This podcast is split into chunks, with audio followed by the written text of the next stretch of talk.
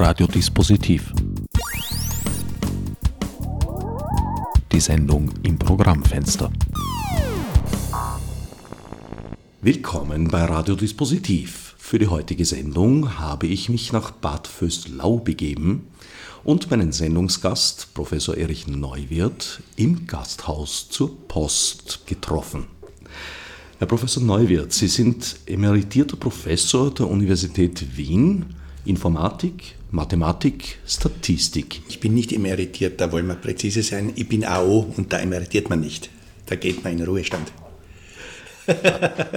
Also Sie sind ruheständiger Professor der Universität ja, Wien. Ich bin Professor in Unruhe.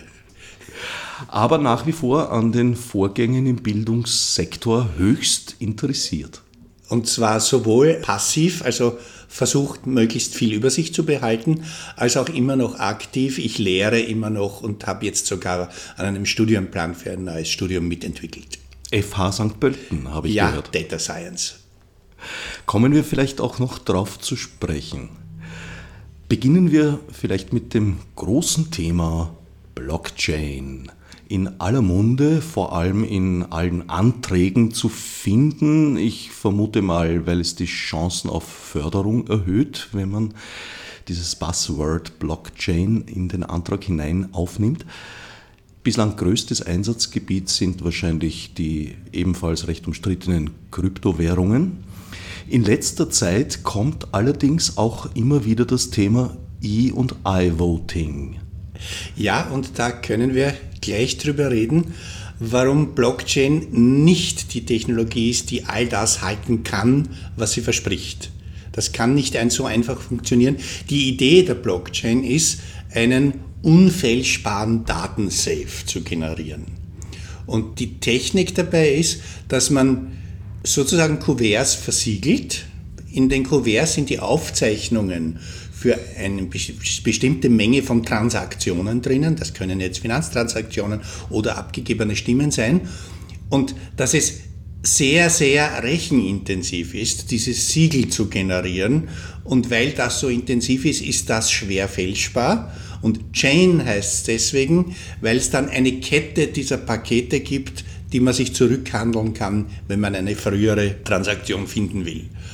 Das Problem dabei ist, dass immer sehr viele Rechner gleichzeitig einen ähnlichen Satz von Transaktionen bearbeiten. Also das sind, die sind nicht dieselben Pakete, aber es sind gleiche Transaktionen drin. Und den offiziellen Siegel darf der vergeben, der am schnellsten damit fertig ist. Und dann wird das angehängt. Da kann es aber dazu kommen, dass zwei ungefähr gleichzeitig sind, dass es zu Verzweigungen kommt. Und wenn überhaupt zwei dasselbe bearbeitet haben, dann heißt die Regel, die längere Kette gewinnt. Das heißt, wer mehr Rechenkapazität hat, kann die längere Kette machen. Das heißt, es ist vorgesehen, dass es Konflikte gibt. Aber wenn ich mir jetzt vorstelle, dass jemand massives Interesse hat, da einzugreifen, und wesentlich mehr Rechnerressourcen als jemand anderer, dann kann er da sehr wohl eingreifen und Dinge machen. Und es gibt auch schon die Fälle, dass jemand in zwei Paketen drinnen steckt mit derselben Überweisung und dass dann, dann die Überweisung doppelt gekriegt hat oder so. Also die Sache ist nicht total sicher. Und gerade bei Wahlen ist die Unfälschbarkeit wohl das Allerwichtigste.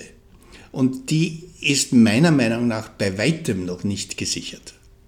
Also Blockchain ist keine so sichere Technologie, wie oftmals behauptet wird. Sie ist relativ sicher. Das Problem äh, ist, gibt es im Nachhinein noch eine Möglichkeit, Dinge zu verifizieren. Und daher, wenn man Banküberweisungen macht oder so, kann man protestieren, weil verfolgbar ist. Der große Unterschied ist, ein Wesen der unanonymen Wahl ist es, dass es ab einem bestimmten Zeitpunkt nicht mehr verfolgbar sein darf. Und wenn an, genau an der Schnittstelle etwas passiert, kann eine Wahl verfälscht werden, und zwar massiv. Wobei es noch ein weiteres Problem gibt, nämlich das Wichtige bei einer Wahl ist auch, dass Wähler und Kandidaten verstehen, warum die Wahl sicher ist, warum das Ergebnis das ist, wie die Wähler gestimmt haben. Und wenn ich mir jetzt vorstelle, jemanden, der in den Computern nicht auskennt, Blockchain so erklären zu müssen, dass er dem wirklich vertrauen kann, dann sehe ich da ein ernsthaftes Problem. Also die Anonymität des Wählers zu wahren auf der einen Seite, auf der anderen Seite aber verifizieren zu können, dass die abgegebenen Stimmen tatsächlich von wahlberechtigten Personen stammen, ist ein Widerspruch. Und dass keine Stimmen doppelt gezählt werden und solche Sachen, weil durch die Schnittstelle, wo es anonym gemacht werden muss, die Rückverfolgbarkeit verloren geht.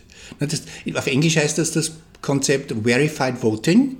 Da gibt es auch einen äh, Informatiker in Stanford, der sich da sehr intensiv damit beschäftigt.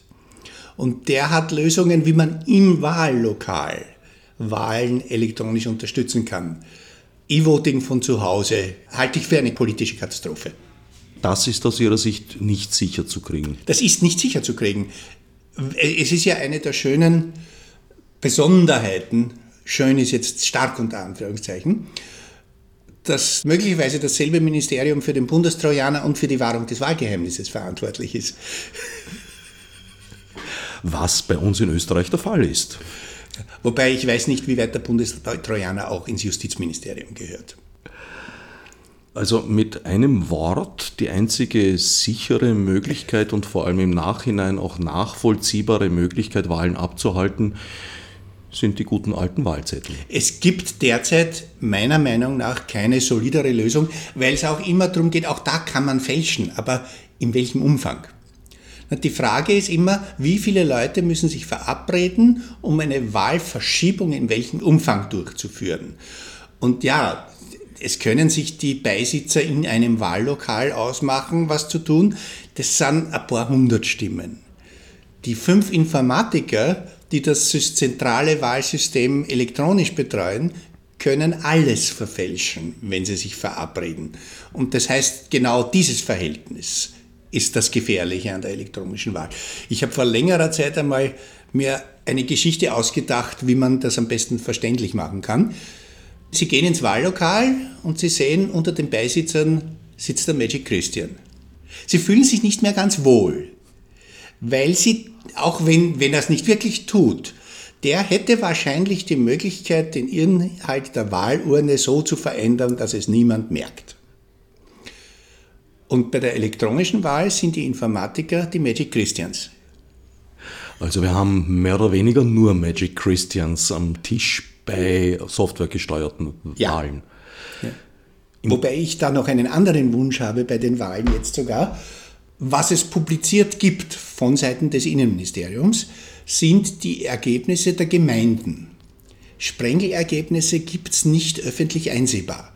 Man kann auf die Gemeinden gehen und sich dort anschauen, aber es wäre der Durchschaubarkeit des Wahlverfahrens zuträglich, wenn man auch die Sprengelergebnisse publizieren würde, denn dann sagen, vertraue ich den Zählorganen in den Sprengeln und ab dem Zeitpunkt kann ich alles weiterverfolgen. Derzeit ist für einen normalen Konsumenten nicht verfolgbar, ob die Gemeindesumme wirklich die Summe der Sprengelergebnisse ist. Weshalb werden die Sprengelergebnisse nicht? Es ist organisatorischer Aufwand. Aber das sollte jetzt durchaus möglich sein. Man müsste die Systeme halt entsprechend adaptieren. Im Gegensatz dazu ist ja bei der Zettelwahl, bei der konventionellen, auch im Nachhinein eine Überprüfung der ausgezählten Stimmen möglich. Das Konzept der Nachzählung geht verloren, sobald man es elektronisch macht. Das ist auch ein ganz, ganz großes Problem. Also eine Wahlanfechtung, äh, da werden die Zweifel praktisch niemals auszuräumen. Ja, und das ist ein weiteres Thema, warum es so wichtig ist, sich über die Wahlverfahren, die Abwicklung Gedanken zu machen. Das Allerwichtigste bei einer Wahl ist, dass der Verlierer keinen Grund hat anzunehmen, dass er über den, um den Sieg betrogen wurde. Das schafft eine politisch brenzliche Situation und ein Verfahren muss alles tun, damit das nicht passieren kann. Um das Vertrauen der Bürger und Bürgerinnen zu wahren. Ja, wie erklären Sie sich dann, dass es durchaus Staaten gibt, wie zum Beispiel die Schweiz, die ganz massiv auf elektronische Wahlverfahren setzen, seit einigen Jahren schon? Das hat was mit Vertrauen und Misstrauen der Bürger in die Instanzen zu tun, ein bisschen. Äh, wobei das Vorreiterland war ja Estland. Die ziehen sich aber langsam wieder zurück und für Estland gibt es einen starken Grund. Dadurch flutet die Ausbildung in, Infra in Kommunikations- und Computertechnologie das ganze Land. Die haben durchgehend in der Schule Programmieren und Umgang mit Computern. Ich kenne kein anderes Land in Europa, das das dermaßen umfangreich macht. Das heißt, da ist die Selbstverständlichkeit des Umgangs mit Elektronischem ist eine wesentlich höhere. Und dort ist es, macht man auch alles mit der Bürgerkarte.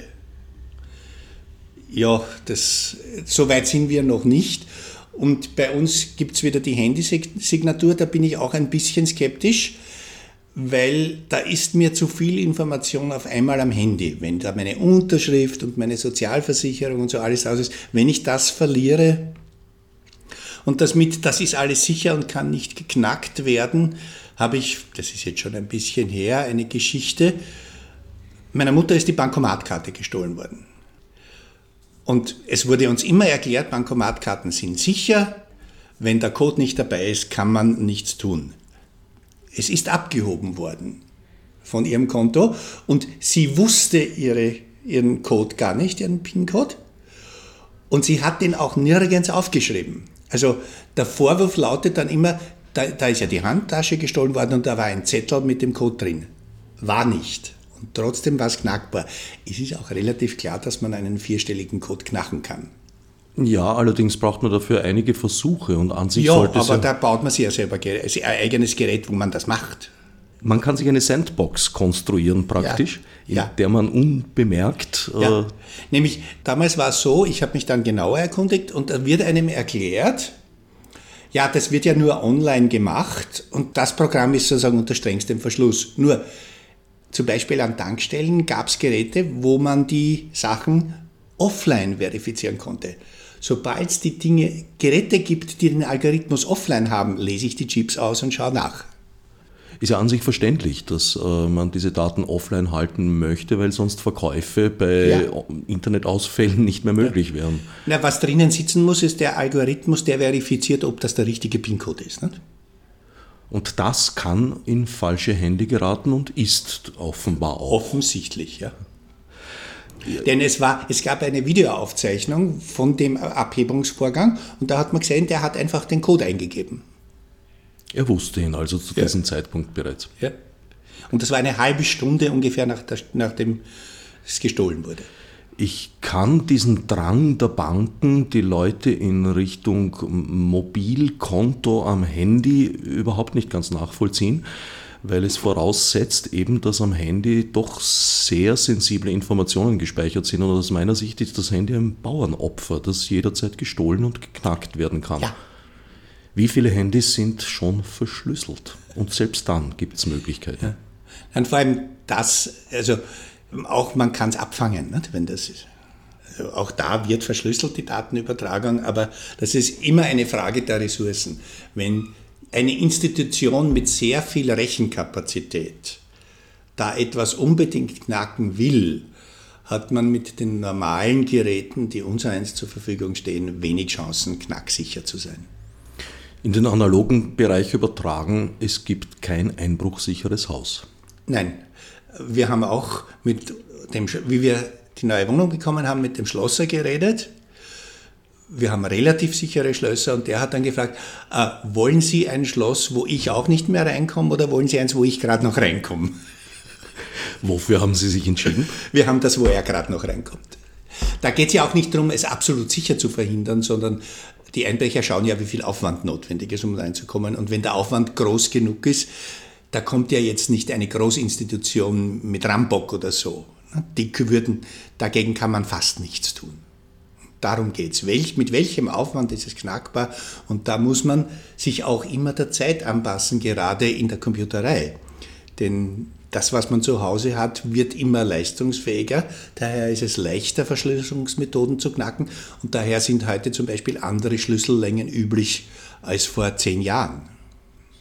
Zurück nochmal zur Blockchain-Technologie. Ich habe ja den Eindruck, dass das eine riesige Projektionsfläche ist, in der sehr viele Leute einfach das zu erkennen glauben, was sie gerne erkennen möchten.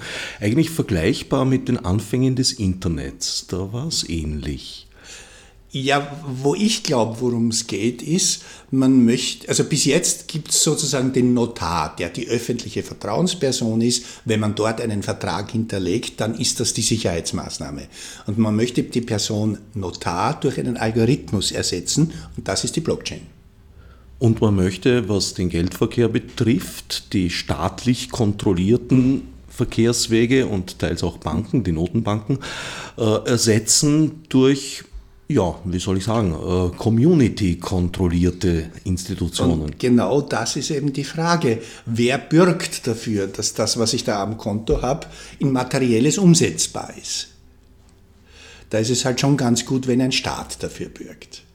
Kommt darauf an, welcher, aber so im westlichen Europa ist das derzeit kein Problem. So ist es auch kein Wunder, dass die wachsende Anzahl, oder ich weiß gar nicht, ob sie wachsend ist, aber die halt vorhandene Anzahl von Staatskritikern und Kritikerinnen, beziehungsweise teils auch Leugnern und Leugnerinnen in Blockchain-Technologie sehr großes Vertrauen hat. Ja, wobei ich nicht ganz verstehe, wem da vertraut wird. Nicht? Vertrauen bezieht sich letztlich auf sichtbare Institutionen oder Personen. Und das gibt es ja nicht. Bei der Blockchain weiß man ja nicht, sagen, woher das Grundkapital, das drinnen steckt, gekommen ist. Also ganz sicher verdient die Person, die das System geschaffen hat, recht gut damit. Man weiß nicht einmal, wer das ist. Die vernünftigste Anwendungsform für Blockchain wären unter Umständen Dokumente, die ja, Prüfungszeugnisse an der Uni zum Beispiel könnte ich mir vorstellen. Es ist schon viel sicherer als das, was wir jetzt haben, glaube ich. Also das wäre ganz gut. Aber auch da ist die Frage, wenn ich zusätzlich ein materielles Substrat habe, nämlich früher war die Dokumentation der Zeugnisse an der Uni auch nicht wirklich Spitzentechnologie, denn es gab die Duplikate, aber die waren in einem großen Haufen im Keller wo, da hat man nie mehr was gefunden das Problem der Bibliothekare und ihrer Lager. Ja. Eine weitere, aus meiner Sicht durchaus plausibel klingende Anwendung hat vor einigen Wochen in dieser Sendung Christopher Wiedauer von der Staatsoper Wien genannt. Die wollen Micropayments abwickeln darüber, wo man zum Beispiel dann ja die Partitur, eine Originalpartitur oder auch eine mhm. Partitur eines bestimmten legendären Dirigenten mit seinen Anmerkungen sich um ein paar Cent kaufen kann.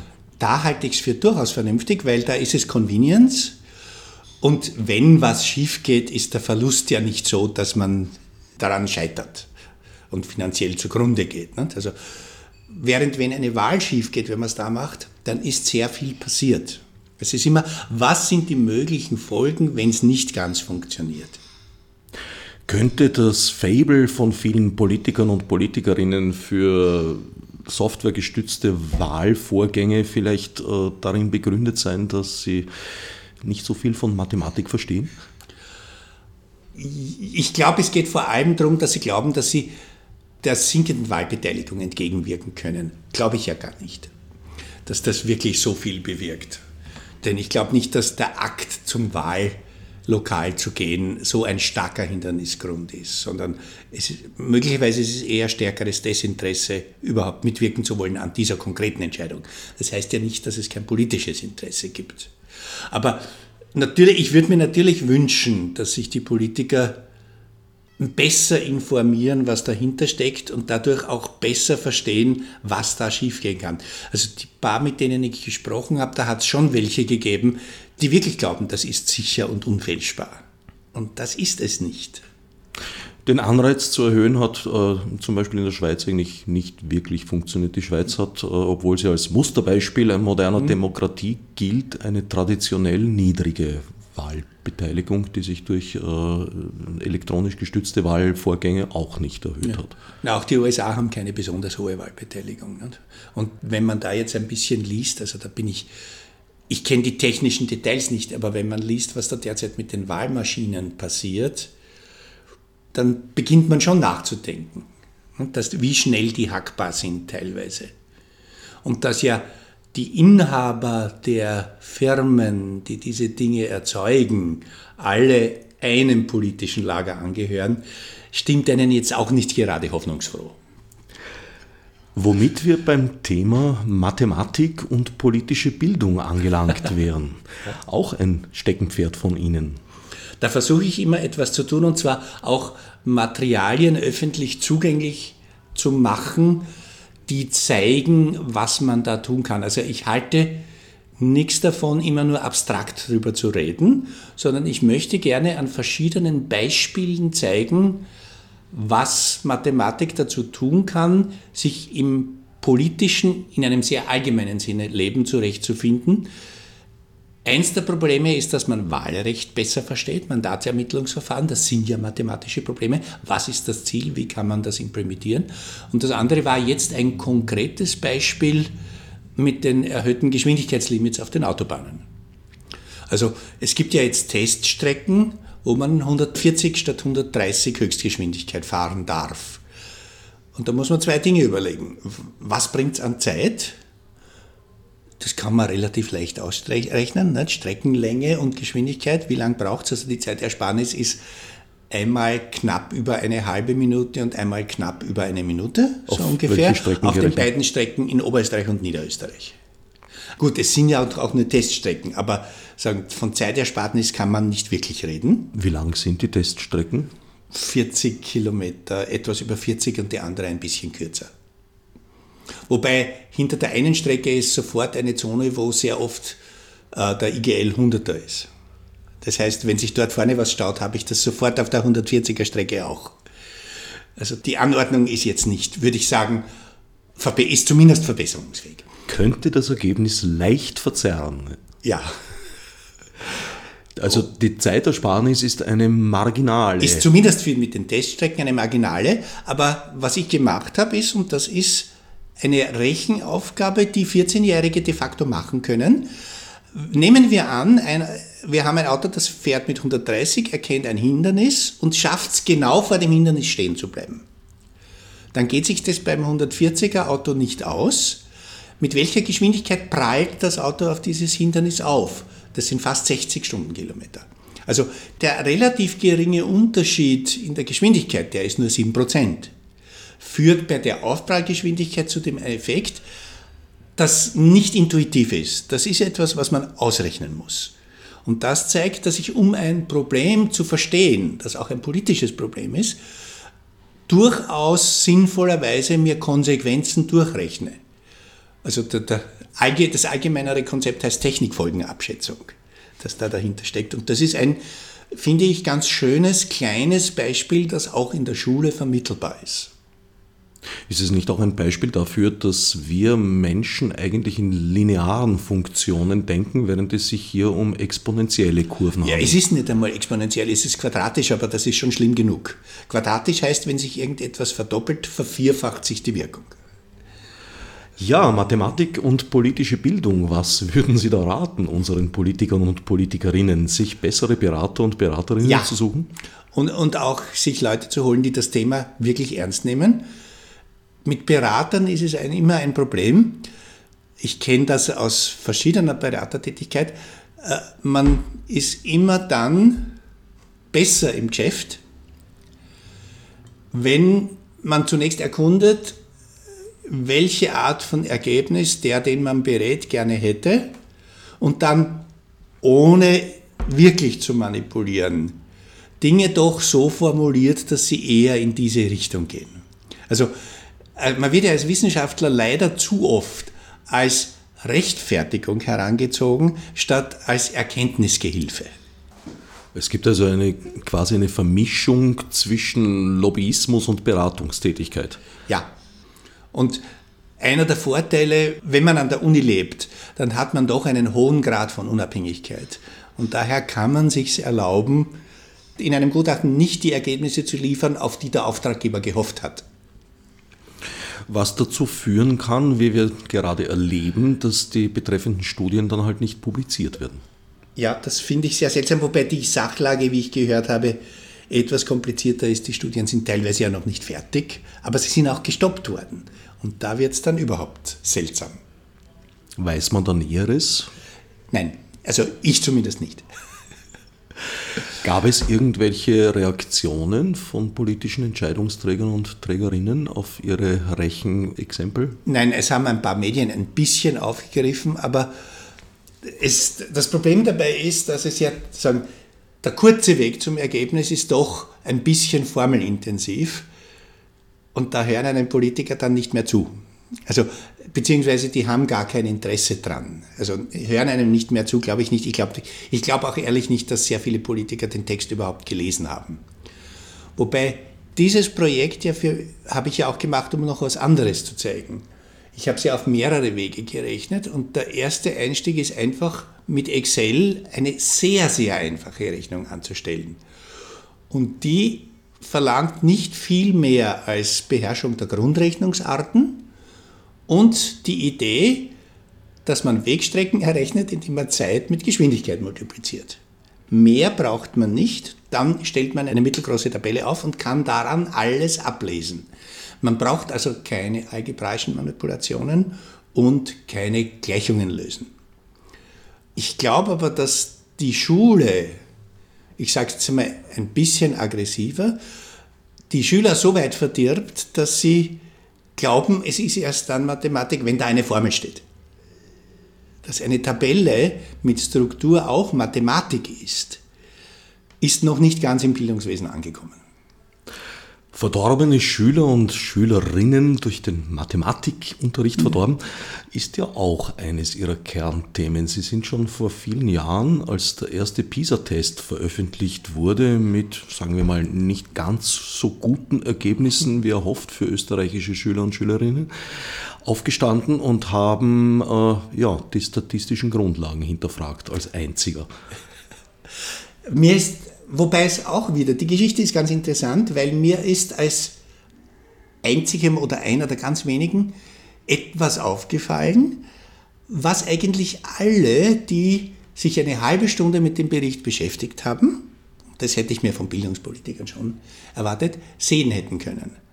Nämlich zunächst hat es ja geheißen, große Katastrophe, Ergebnis 2003, abgestürzt im Vergleich zu 2000. Gut. Man musste nur die Tabelle geschlechtergetrennt ansehen. Und dann hat sich, heraus, da hat sich herausgestellt, der Absturz, der sogenannte, war nur bei den Buben. Jetzt glaube ich nicht, dass innerhalb von drei Jahren die Buben im Durchschnitt restlos verblöden, um es halt zu sagen. Und da hat dann die Analyse ergeben, dass es in der Stichprobenzusammensetzung zwischen 2000 und 2003 Unterschiede gegeben hat, die das erklärt haben. Also die Einzeldaten über die Schüler mussten nicht verändert werden, aber das Gewichtungsschema war 2000 falsch. Ist das hat die besonders schlechten Schüler geringer gewichtet als 2003 und allein dadurch ist das Ergebnis schlechter geworden.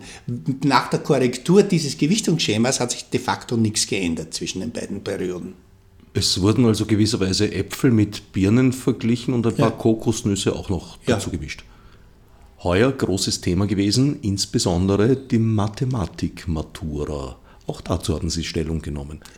Ja, weil die Frage wird immer drängender, wozu gibt es die Matura? Was, wozu brauchen wir überhaupt, überhaupt eine Matura?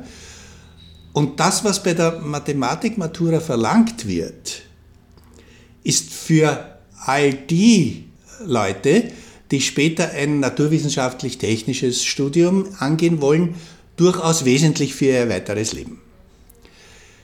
Beispielsweise Differential- und Integralrechnung ist aber für Leute, die das nicht machen, die nicht in diese Fächer gehen, die werden das nie mehr in ihrem Leben brauchen. Und es ist andererseits sehr, sehr mühsam, sich das anzueignen und vor allem auch eine gewisse Handfertigkeit darin zu haben, um die Aufgaben unter dem Prüfungsstress mit Zeitbegrenzungen lösen zu können. Äh, also die Zentralmatura war heuer nicht furchtbar schwierig, aber die Frage ist wirklich, ein Teil der Aufgaben hat es einen Sinn, Leute, und ein Teil der Leute weiß, dass er nicht in diese Fächer, in die naturwissenschaftlichen Fächer gehen wird. Damit, ich sage es jetzt einmal, zu plagen. Es gibt Inhalte in der Mathematik, die sind später für alle Leute sehr, sehr wichtig. Ein bisschen Statistik verstehen zu können, das braucht nach wie vor jeder nur beim Zeitunglesen. Um zum Beispiel zu beurteilen zu können, ist diese Umfrage sauber durchgeführt, was sind die Schwankungsbreiten und solche Sachen. Das ist unabhängig von dem Beruf, den man später hat. Das ist staatsbürgerlich notwendig. Allerdings würden da die Leute draufkommen, dass bei den wenigsten veröffentlichten Statistiken in Zeitungen alle Parameter genannt werden, die eine solche Beurteilung erlauben würden. Wobei da die Leute, die neuwahl.com eine sehr bereinigende Wirkung haben. es gibt jetzt ein Standard, was eine gute Umfrage alles dazu sagen sollte.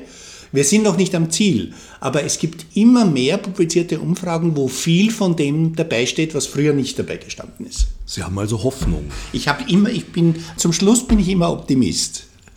Ich glaube auch, dass die Entwicklung der Menschheit insgesamt einen Aufwärtstrend hat mit immer wieder Einbrüchen.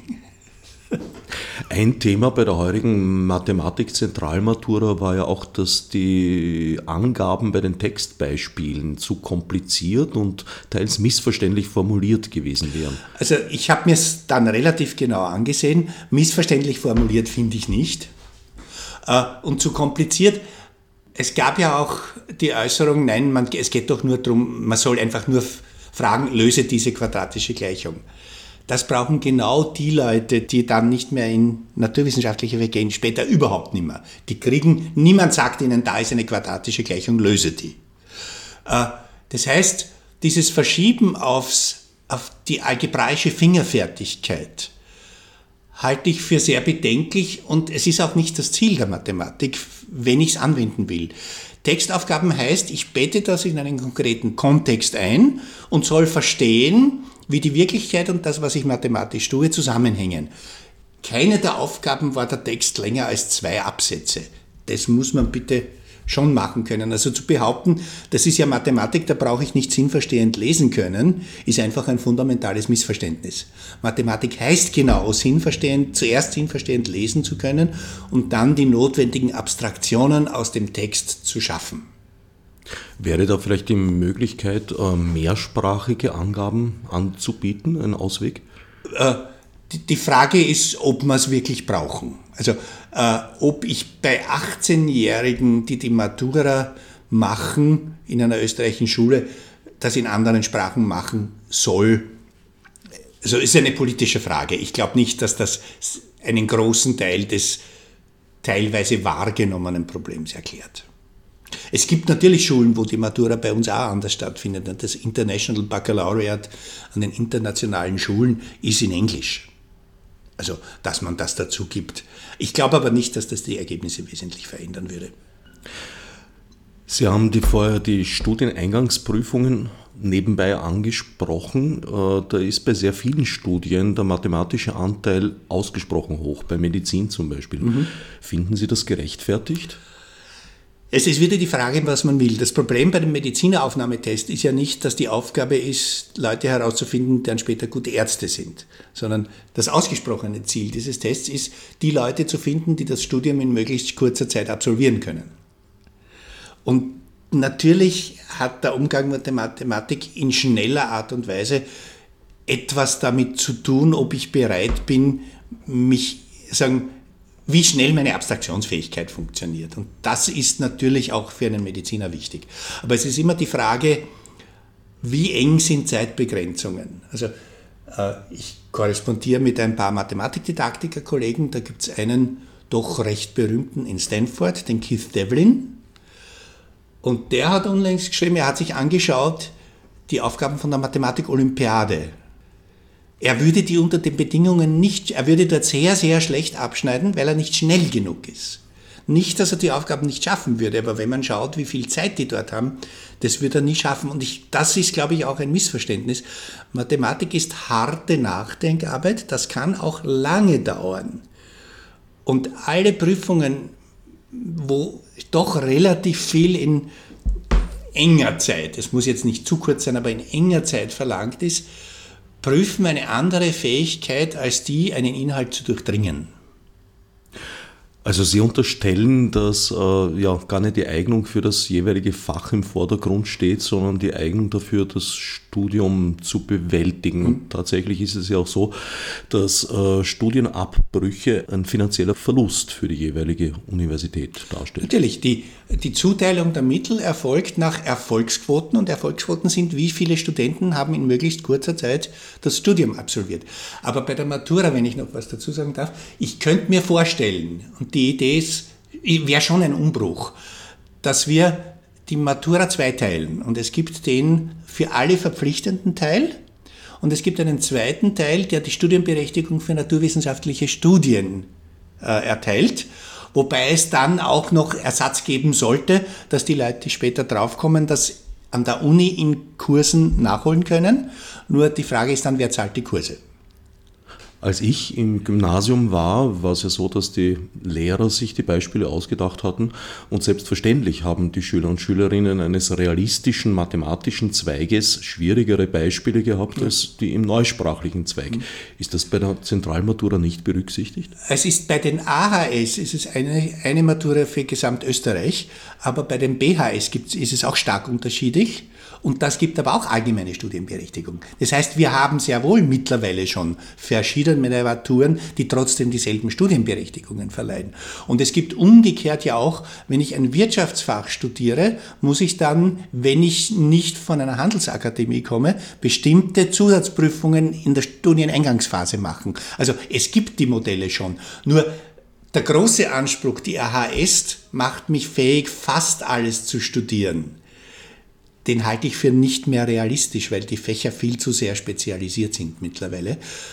Es ist ja auch, wenn ich mir andere Länder anschaue, gibt es ja überall fachspezifische Aufnahmsprüfungen in den meisten Studienfächern. Bei uns gibt es das in ein paar Fächern aber auch, aber nicht so sehr aus Eignungsgründen, sondern aus Kapazitätsgründen.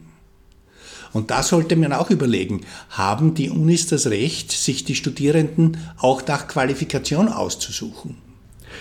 Zu all diesen Themen veröffentlichen Sie von Zeit zu Zeit Blogposts. Zu finden auf Ihrer persönlichen Homepage auf der Uni, Homepage univierac.erich.neuwirth. Und mein Blog ist bildung-statistik.at. Was ein bisschen irreführend ist, weil es da durchaus nicht nur um Bildungs- und Statistikthemen geht. Es ist etwas breiter, ja, aber das war, der Name ist aus der Zeit, wo ich begonnen habe, wobei das Bildung und Statistik schon auch heißt, statistische Informationen über Bildung, also faktenorientiertes über das Bildungswesen. Statistik gilt ja gemeinhin sozusagen als Schreckgespenst armer, gequälter Schülerseelen. Ja, wobei ein Teil des Schreckgespenstes auch daher rührt, dass auch die Lehrer nicht ausreichend ausgebildet sind. Auch da habe ich einen Vergleich. Also in der Schule wird Statistik von den Mathematiklehrern unterrichtet. Statistik verhält sich zu Mathematik so wie Physik zu Mathematik. Man verwendet Mathematik als Werkzeug, aber der Kreis der Probleme, die man behandeln will, sind keine mathematischen Probleme und insbesondere gibt es eine starke Verbindung zur Realität um uns herum. Die Mathematik kann ja relativ realitätsfrei leben. Kein Mathematiklehrer würde glauben, dass er ohne gründliche Ausbildung Physik unterrichten kann. Und bei der Statistik mutet man es den Mathematiklehrern zu. Statistik lernt man ein bisschen in einem Lehrlingsmodell. Man arbeitet mit jemandem, der es kann, schaut zu und eignet sich die Tricks of the Trade an. Da haben Lehrer nie eine Chance dazu. Und das geht, auch einer der Gründe ist, dass auch die Didaktiker an der Uni die die Mathematiklehrer ausbilden, auch nie wirkliche Statistik gemacht haben.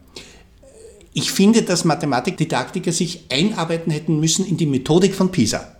Das sind an der Uni die Leute, die das unmittelbar betrifft und die auch die besten technischen Voraussetzungen zu haben. Das ist nämlich ein ziemlich komplexes mathematisches Verfahren, das dahinter steckt. Hat aber niemand getan. Könnte da der Denkfehler darin liegen, dass Statistik sozusagen als Teilgebiet, als Teildisziplin ja. begriffen wird der Mathematik? Ich habe erst unlängst mit einem Mathematiker eine Diskussion gehabt, der sehr verblüfft geschaut hat, wie ich ihm gesagt habe, bitte Statistik ist nicht ein Satz anderer mathematischer Formeln. Statistik ist etwas ganz was anderes, was auch ein paar mathematische Formeln braucht. Das hat aber damit zu tun, dass der Computer immer noch nicht vorgedrungen ist in das Alltagsleben der Schule. Es ist immer noch etwas Besonderes. Und Statistik hat ohne Computer wenig Sinn.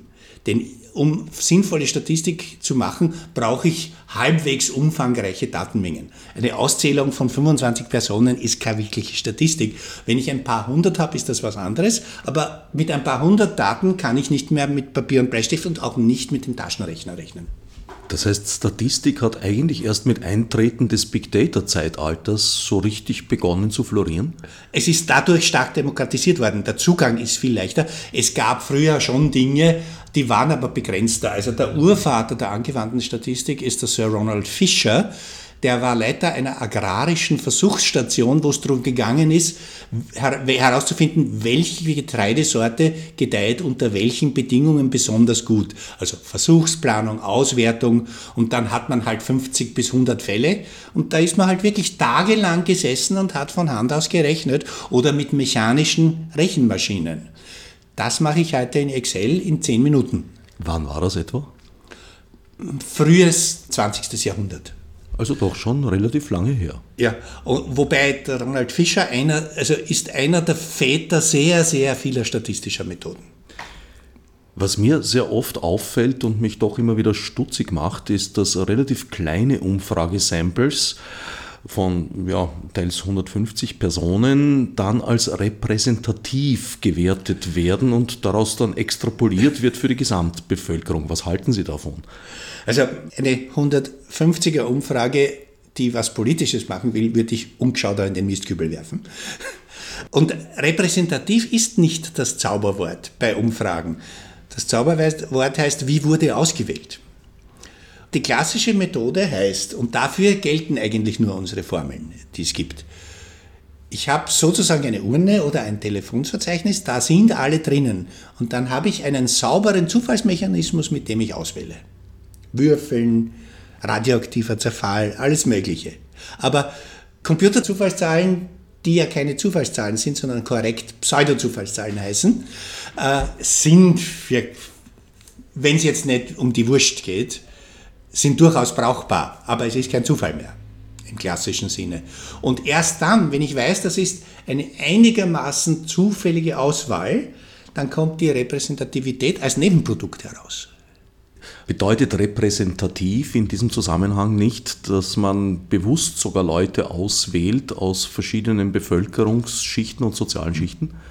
Na, es gibt das Konzept der geschichteten Stichprobe, wo ich die Grundgesamtheit schon in mehrere Gruppen einteile und dann in jeder Gruppe eine Stichprobe ziehe. Aber die ist dann wieder zufällig und dann sind die Ergebnisse sogar genauer, wenn ich die Gruppengrößen richtig wähle, als wenn ich eine reine Zufallsauswahl mache philosophisch angehauchtes Nebenthema. Weshalb ist es so schwierig, Zufall herzustellen? Erstens einmal, weil es keine uneingeschränkt korrekte Definition von Zufall gibt. Denn Zufall ist ja immer eine Art, ist letztlich ein Versuch zu quantifizieren, was man nicht weiß. Wie unsicher bin ich denn? Und da gibt es ja das klassische Beispiel, äh, das Ziegenproblem. Monty Hall. Monty Hall. Und das zeigt sehr gut, wie das mit Zufall und Sicherheit und das hängt davon ab, was ich weiß und was ich nicht weiß. Die Aufgabenstellung lautet, in einem Spiel, also Quizspiel und so, und die letzte Phase heißt, es gibt drei Türen und hinter einer der drei Türen ist ein Auto und hinter den beiden anderen Türen sind Ziegen. Also das Ziel ist, wenn der Spieler die richtige Tür erwischt, die mit dem Auto, gewinnt er das Auto. Der Spieler wählt eine Tür. Der Spielleiter öffnet eine der beiden anderen Türen. Man sieht eine Ziege und der Spielleiter bietet dem Spieler an, du darfst noch wechseln. Willst du nicht die Tür, die du gewählt hast, sondern die andere, die noch zu ist? Was soll der Spieler tun? Soll er wechseln oder nicht wechseln? Dieses Beispiel ist deswegen interessant, weil es zu wilden Diskussionen auch unter Mathematikprofessoren und Statistikprofessoren äh, geführt hat und viele davon haben die richtige Lösung nicht durchschaut. Also die richtige Lösung heißt wechseln und wie kann man es am einfachsten begründen? Wenn man beim ersten Mal eine falsche Tür erwischt hat, Wahrscheinlichkeit zwei Drittel, wird man vom Spielleiter automatisch zur richtigen Tür geführt. Ja? Weil der weiß ja, wo die zweite Ziege ist und muss dann auf die Autotür zeigen. Und das ist in zwei Drittel der Fälle der Fall. Wenn ich die richtige Tür gewählt habe und wechsle, das ist passiert nur in ein Drittel der Fälle. Das heißt, die Strategie heißt wechseln. Nur die Frage, die sich hier stellt, wie groß ist die Wahrscheinlichkeit? Und die ist bei der Strategie zwei Drittel. Wenn aber jetzt jemand, und zwar weil ich weiß, was mir der Spielleiter gezeigt hat, wenn jemand, nachdem das gelaufen ist und es gibt noch zwei geschlossene Türen und hinter der offenen Tür sieht man eine Ziege und jemand kommt von außen rein und sieht die Situation und der redet, für den ist die Wahrscheinlichkeit, das Richtige zu wischen, ein Halb. Aber weil er die Vorgeschichte nicht kennt. Das zeigt, in derselben physischen Situation ist die Wahrscheinlichkeit verschieden, je nachdem, was ich von vorher weiß. Und das zeigt eben, dass Unsicherheit vom Wissensstand abhängt. Und so ist vieles in der Statistik.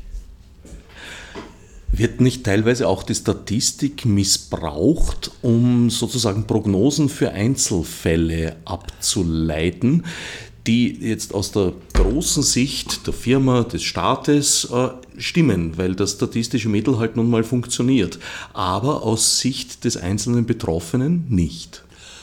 Das wissen die Statistiker, aber es gibt verschiedene Methoden. Ich brauche verschiedene Formeln, je nachdem, ob ich den Durchschnitt prognostizieren will oder den Einzelfall. Und die Unsicherheitsbereiche für den Einzelfall sind natürlich viel, viel größer. Und wenn ich das nicht weiß, wenn ich da nicht die richtigen Formeln nehme, dann mache ich natürlich grob Falsches. Und statistische Prognosen sind überhaupt nie sicher, sondern die haben immer nur eine bestimmte Trefferquote. Ist es überhaupt möglich, für einen Einzelfall Prognosen zu treffen? Wir kennen das Beispiel mit dem Würfel und dem Sechser. Also die Chance, einen Sechser zu würfeln, ist 1 zu 6. Nach dem zehnten Wurf, wenn es 10 Sechser gewesen sein sollten, nicht ganz wahrscheinlich, aber immerhin möglich, noch immer 1 zu 6. Und selbst wenn man 100 Sechser in Serie geworfen hat. Ja, aber da gibt es keinen Zusammenhang mit irgendetwas. Prognostizieren heißt ja immer, ich habe mehrere Dinge gemessen an vielen Fällen und dann kommt eine neue Situation, da fehlt mir eins von den Dingen, die anderen kenne ich.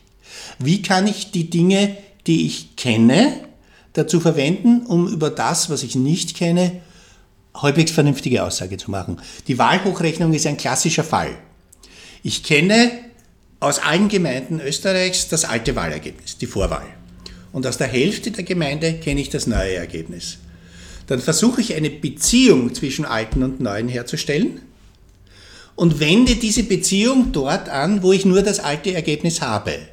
Und damit kriege ich eine Prognose, wie dort wohl das neue Ergebnis ausschaut. Und das kann ich für die einzelnen Gemeinden lange nicht so präzise tun, wie ich es für das gesamte Paket der Gemeinden, wo das neue Ergebnis noch fehlt, tun kann.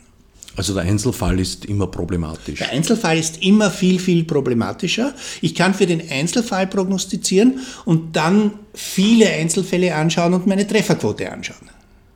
Wenn ich 100 Gemeinden einzeln prognostiziere und die richtige Methode verwende, kann ich es vielleicht in 90 von den 10 auch richtig prognostizieren im Rahmen der Unsicherheit.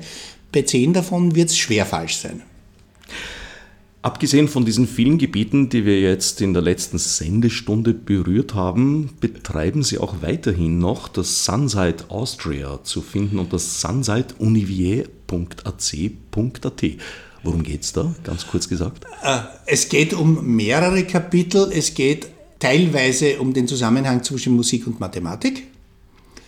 Da gibt es zum Beispiel auch ein Excel-Add-in zum Herunterladen, das man zum Komponieren verwenden kann. Also nur das gratis runterholen, installieren und schon kann man in Excel Partituren schreiben.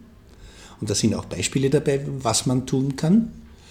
Das ist das Produkt einer Lehrveranstaltung, wo ich versucht habe, Beziehungen zwischen Mathematik, Informatik und Musik herzustellen. Es gibt jetzt nicht mehr, weil es nicht mehr notwendig ist, aber aus der Frühzeit, als das BMI noch keine Wahlergebnisse elektronisch veröffentlicht hat, einiges an alten Wahlergebnissen, an Wählerstromanalysen. Aber ich muss ganz ehrlich sagen, weil es geschieht jetzt so viel von dem, was ich damals auf der Sunset gemacht habe, dass ich die jetzt weniger intensiv betreue als vor etwa zehn Jahren. Man könnte ja eigentlich fast sagen, äh, Musik ist klingende Mathematik. Ja, ich habe einmal einen Vortrag gehalten, der hat geheißen, Rhythmen sind Folgen, Töne sind Wellen. Wir haben schon einmal eine Sendung zu dem Thema gemacht. Ich glaube, der Titel war Die Zahl macht die Musik. Ich werde sie verlinken bei dieser Sendung auf dem Website des Freien Radios eures Vertrauens. Ein weiteres Projekt, das Sie nach wie vor betreuen, ist RCOM. Ebenfalls zu finden im Internet unter rcom.univier.si.at. Ja, wobei sich der Charakter dieses Projekts etwas verändert hat. Das war früher ein Open Source Projekt, ist aber jetzt was Kommerzielles geworden. Aber die Idee dahinter ist, äh, es gibt ein sehr anspruchsvolles Statistikprogramm, das heißt R. Das hat eine sehr große Wissenschaftler-Community, die Spezialprobleme darin behandelt. Und es gibt eine Zusatzbibliothek mit mittlerweile deutlich über 10.000 Erweiterungen. Das heißt, wer ein Statistikproblem hat, da findet man wahrscheinlich schon ein vorgefertigtes Zusatzprogramm. Aber das ist eine Programmiersprache und dadurch ist der Benutzerkreis etwas eingeengt und RCOM bindet diese Methoden in Excel ein. Das heißt, man kann damit einem Endbenutzer, der sich in Excel halbwegs auskennt, die Möglichkeit bieten, jemand anderer kann ihm dabei helfen, komplexe Methoden in Excel so einzubauen, dass sie völlig unauffällig im Hintergrund verschwinden. Das war die Idee. Weshalb wurde die Open Source Strategie verlassen? Äh, weil ich einen Partner habe, der davon leben muss. Das war mit äh, bezahltem Support und, und Hilfestellung? Nicht drinnen, nein. Nicht drinnen? Nein. Weshalb? Das Produkt ist auch nur ein Nischenmarkt und da war halt dann doch Gefahr, wenn man es zu gut bedienbar macht, gibt es keinen Bedarf an Support.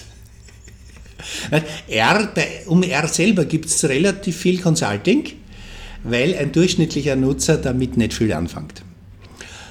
Aber mit dem RXL und RCOM ist es so, dass beispielsweise eine große Firma einen Spezialisten hat, der eine Lösung in R baut und die dann für viele Endbenutzer, die R nicht einmal zu Gesicht bekommen, sagen, in deren Excel-Programmen implementiert. Und wenn das geht und der kriegt es gratis, braucht er keinen Support.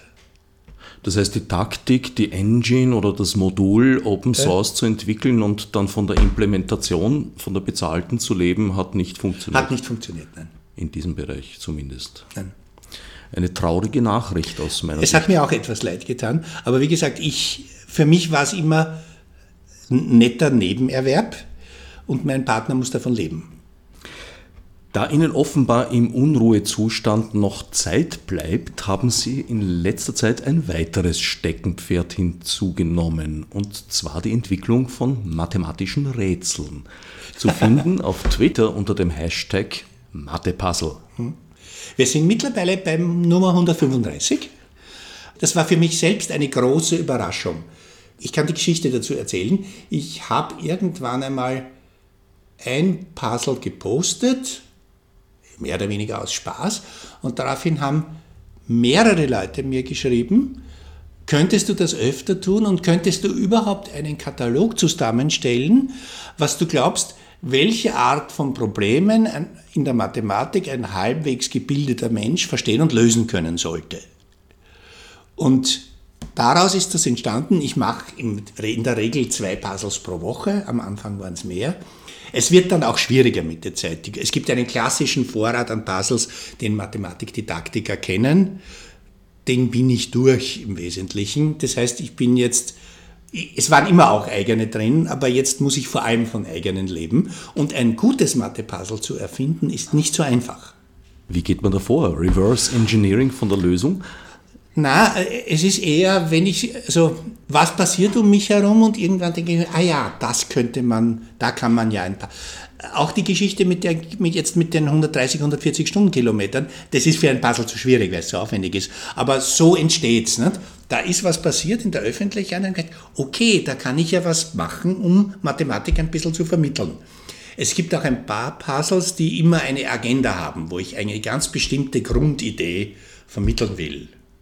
Also der Klassiker ist es mit dem, mit dem Schachbrett, wo die Ecken abgeschnitten werden. Also ich habe ein Schachbrett, 64 Felder, 32 Dominosteine, jeder Dominostein deckt genau zwei Felder ab.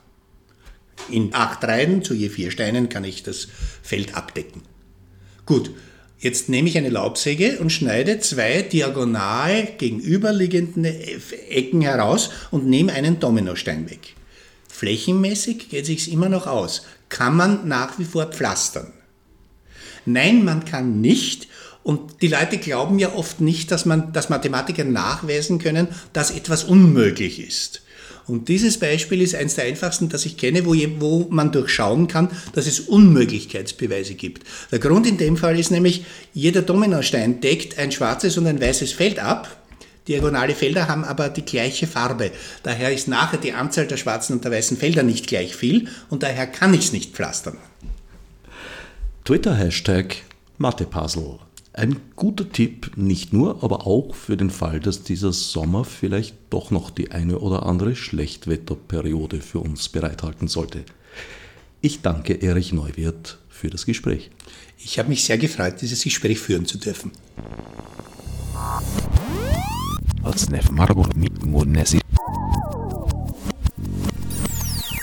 Fichte subsidiar